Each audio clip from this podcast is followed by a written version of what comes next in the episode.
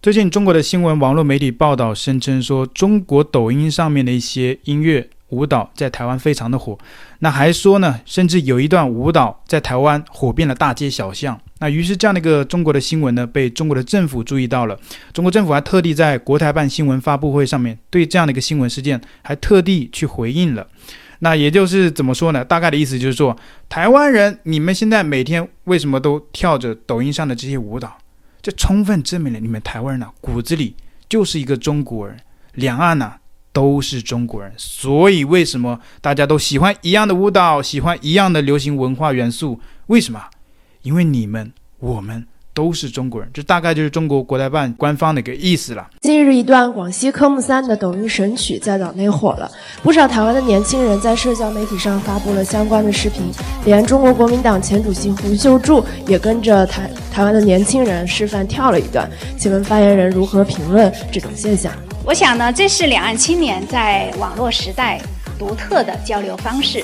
那大家通过交流呢，完全可以达成历史共识和文化共识。这种情感的共鸣和文化共识，是两岸关系和平发展的强大的内生动力。我们希望更多的台湾同胞参与到这样的交流中来。今天考试考什么？科目三。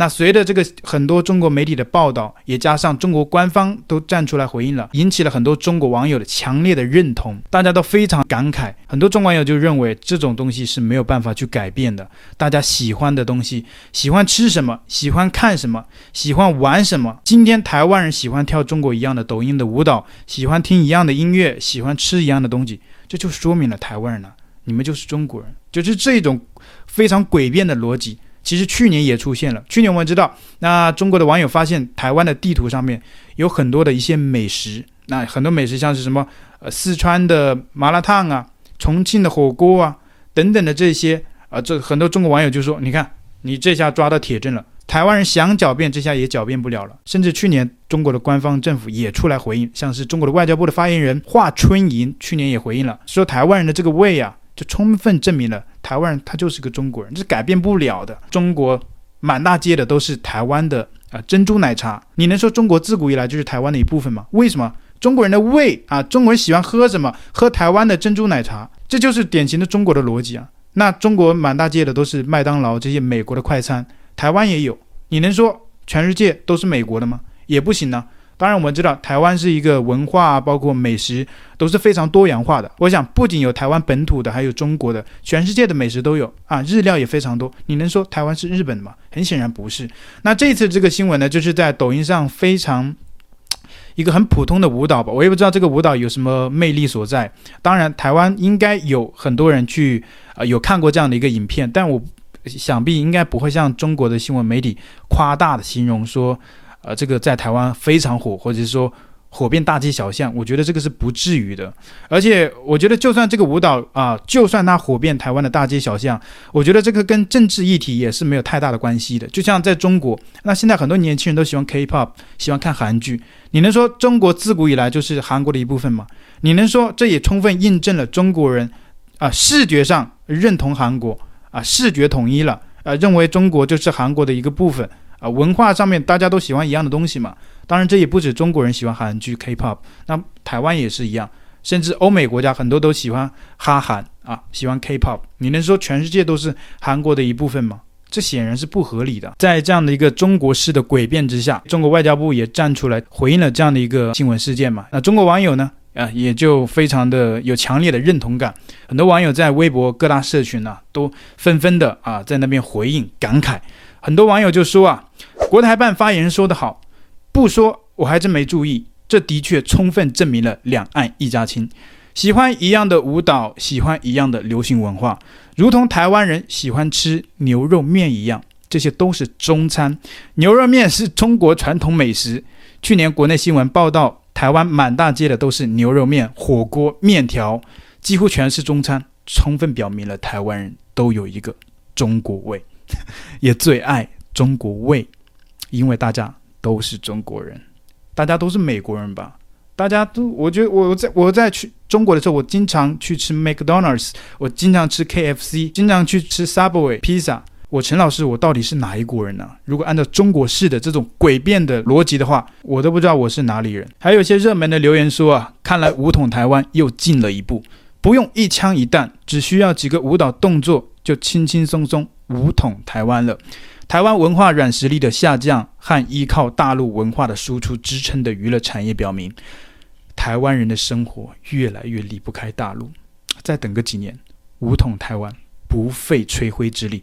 台湾人主动想要回家，等着印证吧，到时候等着印证吧。连你党啊，中国共产党都喊了那么多年，共产党自己都没印证，喊了七十年、一百年都没有印证。这个网友，你哪里来的？凭了一个舞蹈，你就说等着印证吧？还有网友留言说，看新闻才知道，我们不起眼的舞蹈能让台湾人这么喜欢。舞蹈科目三能够火遍台湾大街小巷，说明大陆文化的魅力越来越明显。现在台湾年轻人基本上每天都会接触大陆的文化产品，总结下来就是我们赢了，并且是没有动用武力的前提下，所以这是双赢。所以中国人每天都说自己赢了，每天什么都是双赢，这种阿 Q 精神呢，我真的是非常佩服。还有网友留言说，我认识一些台湾网友，他们都有微信，我们都用微信联系，那不然用 Line 吗？这个有点牵强，为什么呢？因为你说你认识一些台湾网友，他们都有微信，也都用微信联系你。我们都知道中国是有墙的，如果不用微信联系你，难道用 Line 联系你吗？难道用 Facebook、用 Instagram 联系你吗？那怎么联系啊？然后他接着说，啊、这也间接说明大陆的社交软件在台湾越来越普及，也逐渐形成主流。之前看到微博有数据统计，平均四个台湾人就有一个用微信。三个人中就有一个人用微博，两个人中就有一个人用抖音，再来就是小红书，平均每个人都有使用小红书，真的有这么夸张吗？你们有用小红书吗？欢迎在留言区跟我们一起来分享啊！平均每个人都会使用小红书，两岸文化的高度融合和统一，也预示着祖国未来越来越趋向统一，未来可能真的不用打仗，台湾自己就悄悄回家了。如果真的打仗，我们就直接给台湾断网。台湾人就用不了微信、微博，还有小红书了。网络制裁台湾，这些都是现代化战争的一部分。不论如何，这次国内舞蹈火遍台湾，总结下来就是国台办那句话：两岸都是中国人。大家觉得这些逻辑如何？你们认不认同这种观点？就是台湾人喜欢跳中国人一样的舞蹈，我们就不论说这个舞蹈在台湾是不是真的火遍大街小巷，我们就算它火遍了台湾大街小巷，大家如果对于一种文化的喜欢，在政治上表达是一个。同样的一个国家，这个大家觉得这种逻辑对不对？我是觉得这是非常荒谬的。就像我在中国那时候，我虽然还是小粉红的时代，我也蛮喜欢国外的东西，像我喜欢韩国的东西，但我从来不觉得中国是韩国的一部分。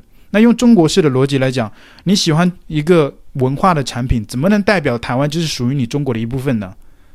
那以目前的观众朋友，你们认为是这样的吗？如果你喜欢中国抖音上的这些舞蹈，你们认为？你是不是从内心深处有一种潜意识，你的骨子里是一个中国人，是这样吗？那另外这些舞蹈在台湾是不是真的非常火，火遍大街小巷？这个我不知道，因为我还没有去台湾。大家欢迎在留言区跟我们一起来分享。今天影片到这边结束，谢谢，拜拜。